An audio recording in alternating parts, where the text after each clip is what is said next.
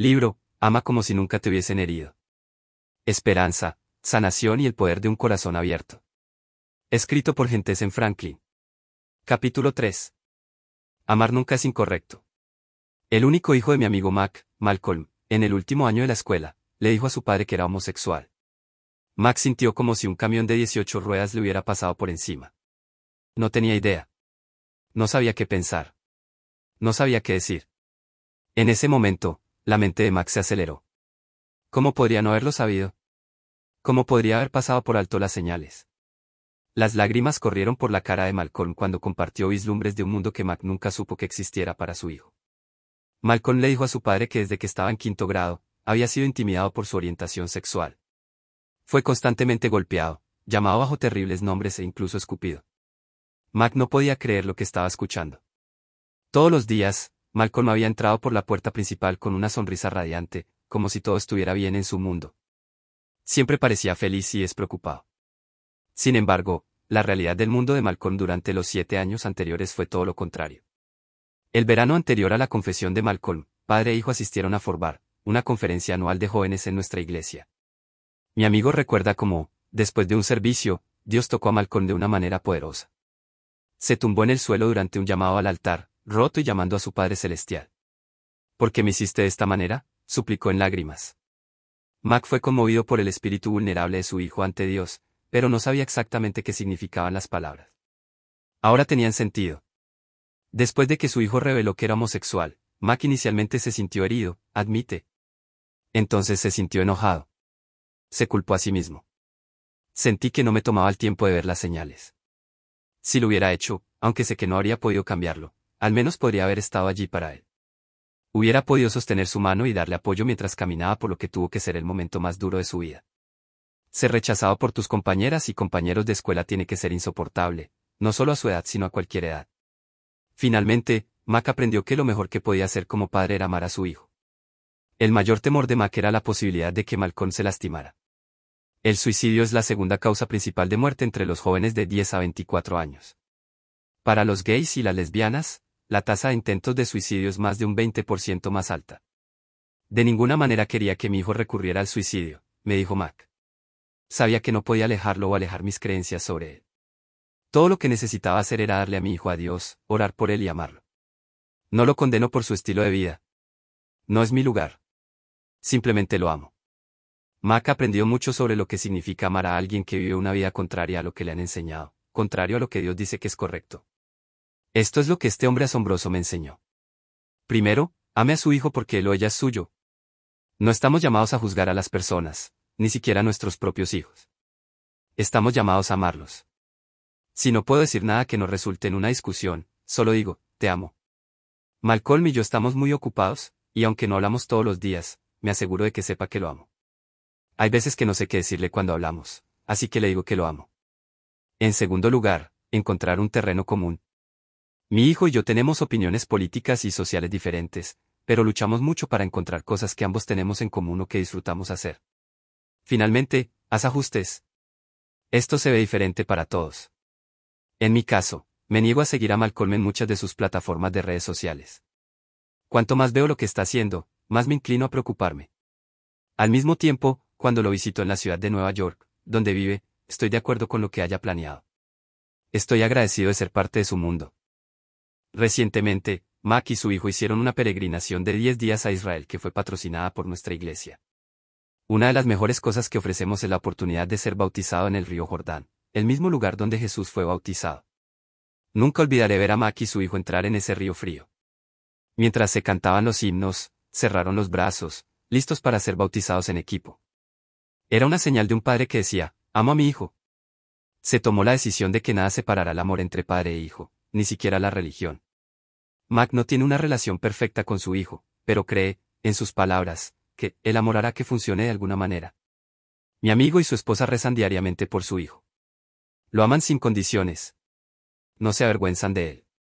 Y lo han puesto en las manos de Dios. Nunca está mal amar. Ama, no juzgues, ¿Qué hacemos cuando alguien no vive como él ella debería vivir? Déjame ser claro, el pecado es pecado. Esto es verdad. No está en negociación. Pero aquí hay otra verdad, Dios nunca nos ordenó rechazar a las personas porque no están cumpliendo con un determinado estándar espiritual. Lamentablemente, esto es lo que sucede muchas veces. Si aquellos a quienes amamos están haciendo algo que está mal, a menudo nuestro juicio se dispara. La desaprobación triunfa rápidamente sobre el amor. Nos negamos a tener algo que ver con esas personas. Les anunciamos a ellos y al mundo que la relación ha terminado. Y hacemos esto en nombre de la fe, golpeando nuestras Biblias con intolerancia de justicia propia. ¿Recuerdas lo que escribió Pablo sobre el amor en 1 Corintios? Si pudiera hablar todos los idiomas de la tierra y de los ángeles, pero no amar a los demás, solo sería un ruidoso gono o un platillo ruidoso. Si tuviera el don de profecía, y si entendiera todos los planes secretos de Dios y poseyera todo el conocimiento, y si tuviera tanta fe que pudiera mover montañas, pero no amar a los demás, no sería nada. 1 Corintios 13, 1 al 2. Podríamos tener todos los dones espirituales del mundo, pero sin amor, no tendrían sentido. Podríamos citar versos de la Biblia sobre la condena hasta que nuestras gargantas estén roncas, pero sin amor, no tiene sentido. Podríamos decirle a un ser querido que lo que está haciendo está mal, pero sin amor, nuestras palabras no tienen sentido. Puede que estés sacudiendo la cabeza ahora mismo. Tal vez estás pensando, pero necesitamos separarnos de aquellos que pecan voluntariamente. Más adelante en este capítulo, hablaré sobre lo que significa el amor en el contexto de establecer reglas y límites significativos. Sin embargo, por ahora, quiero centrarme en lo que significa el amor cuando alguien no está viviendo de la forma en que debería vivir. Esto es lo que he aprendido. El amor no dice, hiciste tu cama, ahora acuéstate en ella. No te crié para hacer eso, así que terminé contigo. ¿Hiciste qué? Eres un desastre. El amor dice, nunca estaré de acuerdo con tu estilo de vida, pero aún te amo. Nunca ayudaré ni alentaré lo que estás haciendo, pero aún eres y siempre serás mío. No hay nada que puedas hacer que te haga no ser mía, porque te amo. El amor no exige su propio camino. Nunca pierde la fe. Siempre es esperanzador. Soporta todas las circunstancias. Nunca está mal amar. Nunca está fuera de orden amar. No comprometes tu fe cuando amas. Esto es lo que significa amar como si nunca te hubieran lastimado. Amar no significa bajar tus estándares. Todos tenemos que enfrentar la lucha siempre presente entre no querer respaldar el comportamiento o las acciones de alguien y amar a esa persona a través de él. Entonces, ¿cómo lo haces? Imagine a un padre que acaba de descubrir que su hija de 17 años está embarazada. El padre es el novio del adolescente, un novio que a la madre no le gusta porque no tiene trabajo, o tal vez porque es de una raza diferente. Cuando la hija le cuenta la noticia a su madre, la madre está herida. Decepcionado. Desconcertado quizás incluso completamente avergonzado. Y ella no lo entiende. Después de todo, ella crió a su pequeña con valores, estándares y creencias cristianas. La familia iba a la iglesia todos los domingos.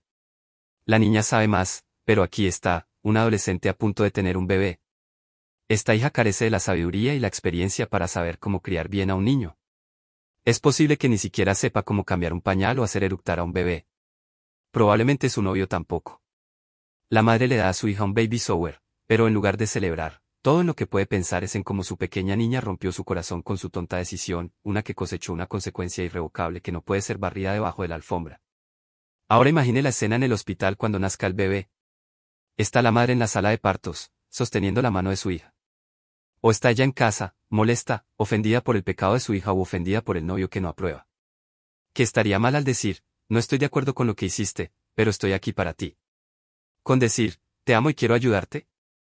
Haría esto que la madre sea menos cristiana que nunca volver a hablar con su hija. Nunca está mal amar. A menudo se cita a Billy Graham que dijo, es el trabajo del Espíritu Santo condenar, el trabajo de Dios juzgar y mi trabajo amar. ¿Cuántos de nosotros cambiamos de roles cada vez que es conveniente o cuando nos sentimos súper santos? Mira, hay un momento y un lugar para decir la verdad en el amor. A veces debemos abordar problemas que no son correctos. Necesitamos amonestar a nuestros hijos y a aquellos con quienes estamos más cercanos cuando hacen algo que no se alinea con las escrituras. Pero debemos hacerlo de una manera sincera y basada en el amor. Si un amigo dejó de ir a la iglesia y dejó de asistir a su pequeño grupo, y encuentra evidencia de que está teniendo una aventura, no espero que se sienta en silencio, ignorando lo obvio. El libro de Proverbios nos ofrece una gran visión, una reprensión abierta es mejor que el amor oculto. Proverbios 27, 5. Y, sin embargo, a menudo he visto esta reprimenda abierta, que conduce al juicio e, inevitablemente, a la vergüenza. En lugar de contactar al amigo, salimos de la imagen. En lugar de llamar y decir, oye, hombre, no estoy de acuerdo con lo que estás haciendo, pero te amo. Y oro por ti, tendemos a cortar los lazos y rehusar asociarnos con esa persona. Algo no está bien sobre esto. Ninguno de nosotros hace lo que se supone que debemos hacer todo el tiempo. Todos nos hemos quedado cortos. Todos hemos pecado. Echamos de menos la marca a menudo. Hay un hijo pródigo en todos nosotros.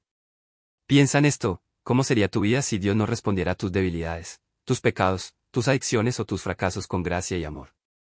¿Qué pasaría si Él te deja? ¿Qué pasaría si Él cierra la puerta a la relación? ¿Qué pasaría si Él dijera, ya es suficiente? He terminado. Sería un mundo sin esperanza. Es posible que no haya criado a su hijo para que mienta, engañe, robe, sea egoísta, sea codicioso, beba, consuma drogas o tenga relaciones sexuales antes del matrimonio, pero si lo están haciendo, entonces ¿qué? ¿Te exige retener el amor? Respuesta corta, no. Pero esto no significa que lo que sucede debajo de su techo sea aceptable o incluso permisible. Moisés transmitió límites al pueblo de Israel. Dios estableció límites y dijo que no los cruzara, o les costaría la vida, de Éxodo 19, 10 al 13. Como padres, deben establecer límites que sepan que son seguros para su familia. Tienes que establecer límites para ti mismo. Me gustaría ofrecer cinco verdades sobre lo que significa amar como nunca has sido lastimado en el contexto de establecer límites en tu familia. Verdad número uno, los estándares son importantes. Se ha dicho que la primera generación genera. La segunda generación motiva. La tercera generación especula. Y la cuarta generación se disipa. Es posible perder algo de generación en generación en la transferencia de la fe. Incluso si sus padres o abuelos fueran cristianos devotos, es posible que sus hijos de hoy reciban una religión diluida, una fe que carece de sustancia, a diferencia de la fe de las generaciones pasadas. Hoy se habla mucho sobre los valores familiares en el mundo. Pero, ¿qué significa esto realmente? ¿Cómo se relaciona con el amor? ¿Cómo beneficia a la familia? El diccionario define los valores como los principios o estándares de comportamiento de una persona, el propio juicio de lo que es importante en la vida. Los valores tienen que ver con nuestras actitudes y creencias, lo que es importante para nosotros. Reflejan nuestro carácter y nuestra identidad. Establecer y mantener valores claros nos ayuda a tomar buenas decisiones y establece nuestras prioridades en las cosas correctas. Me gusta definir tres tipos de valores que pueden ayudar a gobernar no solo su vida sino la vida de sus hijos, valores personales, valores tradicionales y valores fundamentales. 1. Los valores personales. Son aquellos que giran en torno a su relación personal con Dios.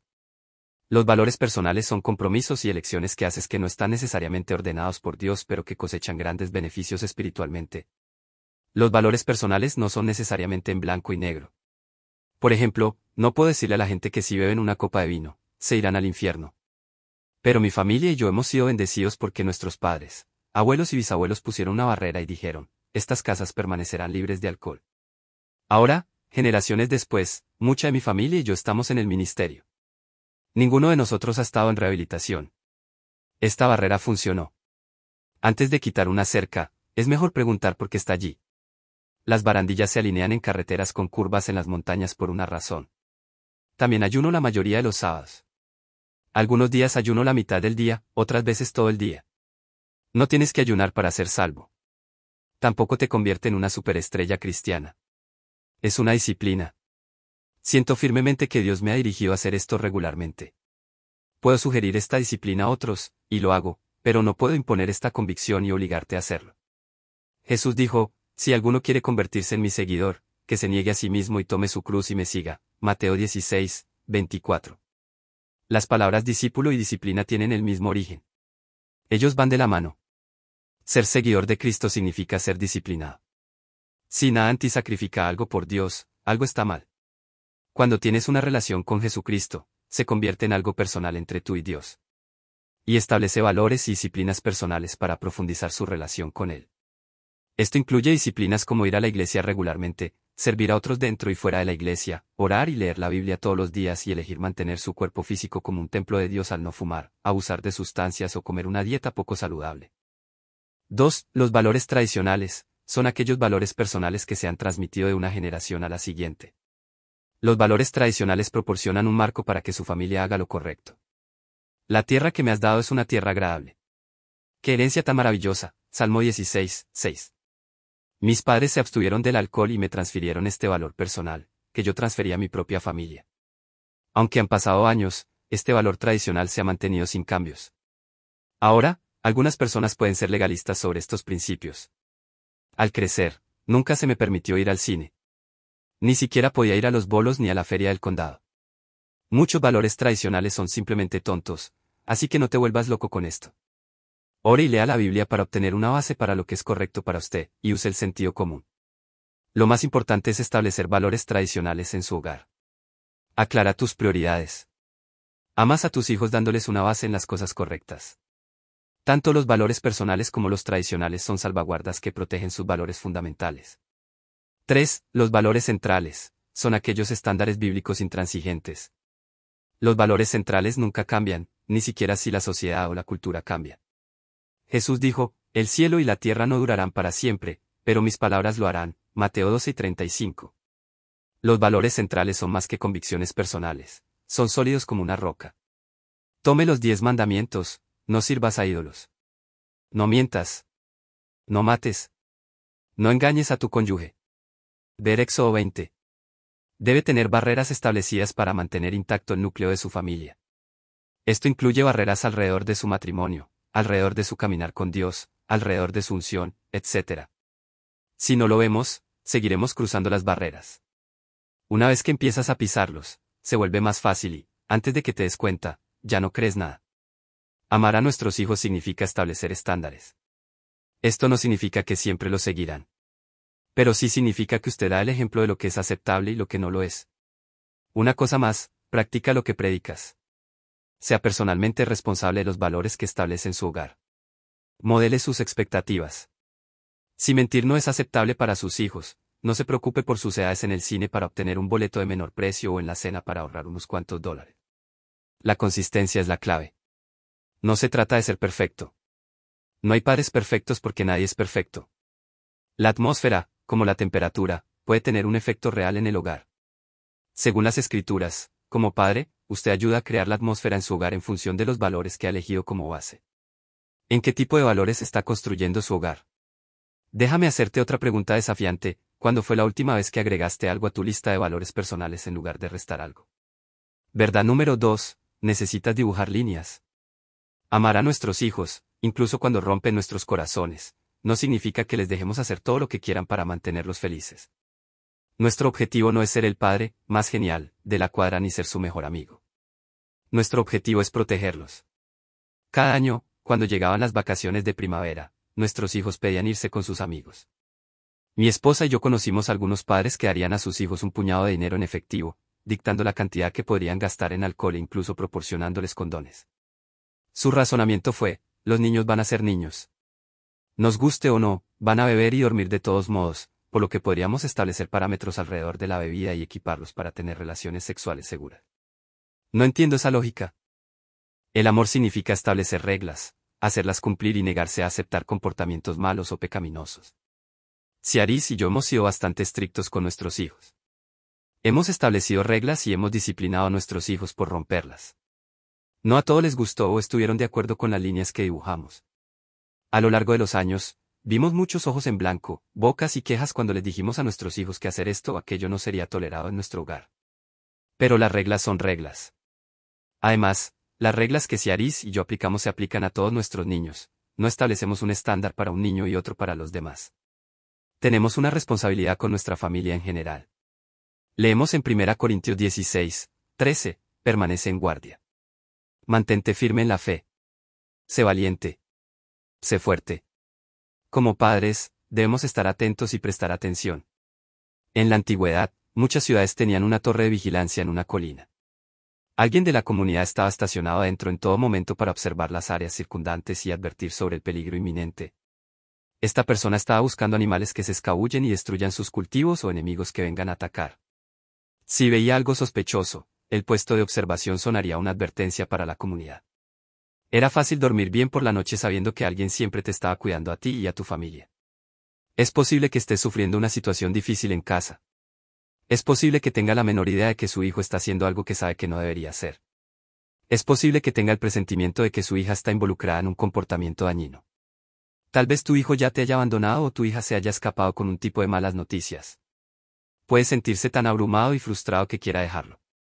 Es tentador ceder bajo presión y hacer la vista gorda, retener el amor o incluso cortar los lazos en situaciones extremas. Es más difícil estar presente, incorporarse a sus negocios. Quiero alentarte a que no te rindas. Sé vigilante. Levántate en esa torre. Presta atención a tu familia. Presta atención a lo que está sucediendo en las redes sociales. Participe en la vida de sus hijos. Revisa sus cuentas de Facebook, Instagram y Snapchat. Bloquee ciertos sitios web de su computadora. Descubre quiénes son sus amigos. Confirme su paradero. Eli era un sumo sacerdote y un juez en el antiguo Israel, y sin embargo, la Biblia dice que sus hijos eran malvados. Algunas traducciones llaman a los hijos de Eli inútiles. Eli y toda su casa fueron juzgados porque no los contuvo, véase 1 Samuel 3 y 13. ¿Te imaginas a Dios llamando a tus hijos sin valor? Pero este versículo nos dice por qué. Eli no los contuvo, lo que significa que no hizo ningún esfuerzo para resistir incluso la maldad de sus hijos. ¡Wow! ¿Quieres mostrar moderación? Dele a sus valores personales, sus valores tradicionales y sus valores fundamentales un lugar en su hogar. No tiene que encerrar a sus hijos en sus habitaciones por el resto de sus vidas y prohibirles que vean la televisión, vayan al cine, pasen el rato con amigos o escuchen música. Establece pautas. Amigo, no te rindas. Hay una manera de construir y luchar por su familia. Me ocuparé más de esto en los capítulos 10 y 11. Espero que esto lo aliente, cuando estalle el conflicto en su hogar, cuando su hijo esté haciendo algo que no debe hacer, recuerdes estos consejos para ayudarlo a trabajar en el proceso. 1. Ataque el problema, no la persona. Todos ustedes están en el mismo equipo, así que no eliminen sus frustraciones con sus seres queridos. 2. Obtenga todos los hechos antes de ofrecer consejos o soluciones. Piensa antes de hablar. Nada es más dañino que sacar conclusiones precipitadas. 3. Busque aspectos positivos. No importa lo mal que se pongan las cosas, en cada situación, siempre puedes encontrar algo positivo. Búscalo. 4. Nunca retengas tu amor, no importa cuán difícil sea el camino. Está bien decirles a sus seres queridos cómo se siente, pero asegúrese de que sepan que los ama incondicionalmente. Cuando las personas se sienten amadas y apoyadas, pueden sobrellevar cualquier crisis. 5. Revisa tus palabras. Tus palabras son como la nitroglicerina. Pueden volar puentes o sanar corazones. Se sorprenderá de los resultados cuando se abstenga de palabras hirientes. Habla palabras que desarrollen a otros. Si no sabe qué decir, no diga nada. Aunque tuvimos muchos momentos desafiantes cuando nuestros hijos eran adolescentes, unos años más tarde, algunos tomaron más tiempo que otros, todos nos agradecieron por no dejarlos ir a esa fiesta o salir con esa persona o asistir a un cierto viaje de vacaciones de primavera con sus amigos. Por supuesto, en ciertos momentos cuando Ciaris y yo estábamos aplicando estas reglas, parecía que estábamos en medio de un campo de batalla. Pero al final, valió la pena, Verdad número 3. Ama sin parar. Mira, a veces las personas pueden hacer cosas estúpidas. Esto incluye a nuestros propios adolescentes y a otros que amamos. Pero gritar a las personas con palabras de juicio duro no ganará sus corazones. La Biblia enseña que, la ira humana no produce la justicia que Dios desea. Santiago 1, 20. No hables al tonto en los demás, habla con el rey en ellos. Cuando sus hijos no hagan lo que usted quiere que hagan, resista el impulso de encender el botón de ataque. Esto generalmente implica muchos gritos y gritos. A veces, en un ataque de ira u otra emoción volcánica que creemos que no podemos controlar, llamamos a nuestros hijos. Los criticamos. Los degradamos con acusaciones como, no sirves para nada, y, deberías avergonzarte de ti mismo. Si le hablas al tonto de tu hijo, el tonto se pondrá de pie. Si hablas con el rey en tu hijo, el rey se pondrá de pie. El profeta Miqueas llama tal rey en Miqueas 4, 9, pero, ¿por qué gritas ahora de terror? No tienes rey para guiarte. Han muerto todos vuestros sabios. El dolor te ha sido como una mujer en el parto. La versión King James expresa parte del verso como este, no hay rey en ti. Creo que dentro de cada uno de nosotros hay un rey. Comparo esto con nuestro potencial para ser las personas que Dios nos creó para ser a través de Cristo Jesús. Podemos luchar. Pero hay un rey dentro de nosotros. Podemos fallar. Pero hay un rey dentro de nosotros. Puede que no seamos quienes podemos ser. Pero hay un rey dentro de nosotros. A menudo, no es fácil ver al rey o la reina en nuestra propia casa. Entonces, ¿qué va a producir justicia? La Biblia ofrece una solución, amar sin parar, 1 Corintios 16, 14. Sus hijos pueden romper su corazón. Amor sin parar. Pueden decir que te odian y que nunca volverán a verte o hablar contigo. Amor sin parar.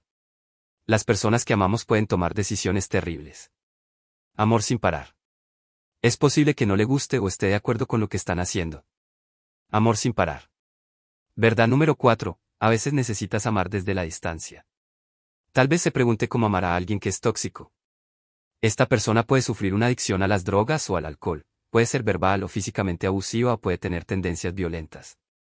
Puedes amar en tu corazón, dispuesto y orando por el bien de la persona, desde la distancia.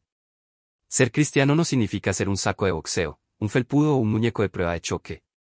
Sí, Dios nos llama a hacer sacrificios, poner la otra mejilla y perdonar cualquier ofensa. Pero no nos llama a tener relaciones profundas y significativas con aquellos que nos han lastimado profundamente. En estos casos, puede ser necesario crear un espacio intencional. El padre biológico de mi esposa no estuvo cerca por elección hasta que ella tenía 13 años. Un adicto diagnosticado con trastorno bipolar, no era el hijo del cartel de una figura paterna sana. Cuando era adulta, Seri se acercó a él varias veces. Él entraba y retrocedía en un ciclo que continuó durante años. Este hombre se salvó después de que mi esposa y yo nos casamos, pero incluso como un creyente nacido de nuevo, nunca podría salir de la montaña rusa interminable de adicción y problemas de salud mental. Durante este tiempo, Ciaris todavía trató de conectarse con él. Ella lo invitaría a la casa, incluso lo ayudaría con lo que necesitara. Aunque ella presentó a nuestros dos hijos mayores a su abuelo, no quería que les hiciera lo que le había hecho a ella. Cada vez que aparecía, podía sentir una próxima discusión entre Ciaris y yo. Como yo era la única otra figura masculina en la casa, recibiría la peor parte de su frustración por sus inconsistencias y su comportamiento tóxico. Finalmente, el ciclo de quedarse y salir tuvo un costo. Ciaris lo había perdonado mucho tiempo antes, pero después de un tiempo, se dio cuenta por su propia cordura y la cordura de nuestra familia de que necesitaba amarlo desde la distancia. No porque ella fuera mejor que él. No porque actuó como un latido muerto. No porque estaba demasiado lejos para que Jesús lo cambiara. Debido a que la relación era tóxica para nuestra dinámica familiar, Ciaris tuvo que establecer límites fuertes. Esto significaba determinar qué era aceptable y qué no, cuándo podía venir, cuánto tiempo podía quedarse, etc.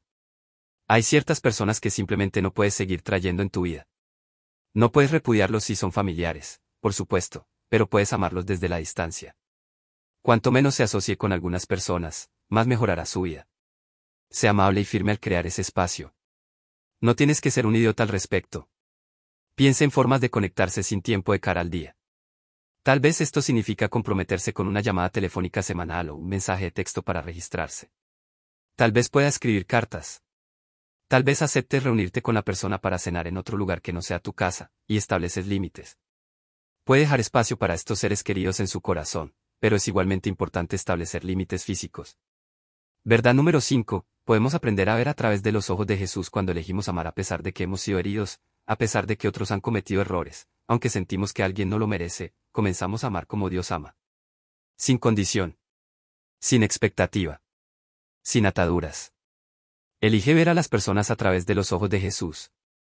Ama a los demás como Dios te ama a ti. Entonces encontrarás un amor tan amplio, tan alto, tan profundo, tan largo que nunca serás el mismo.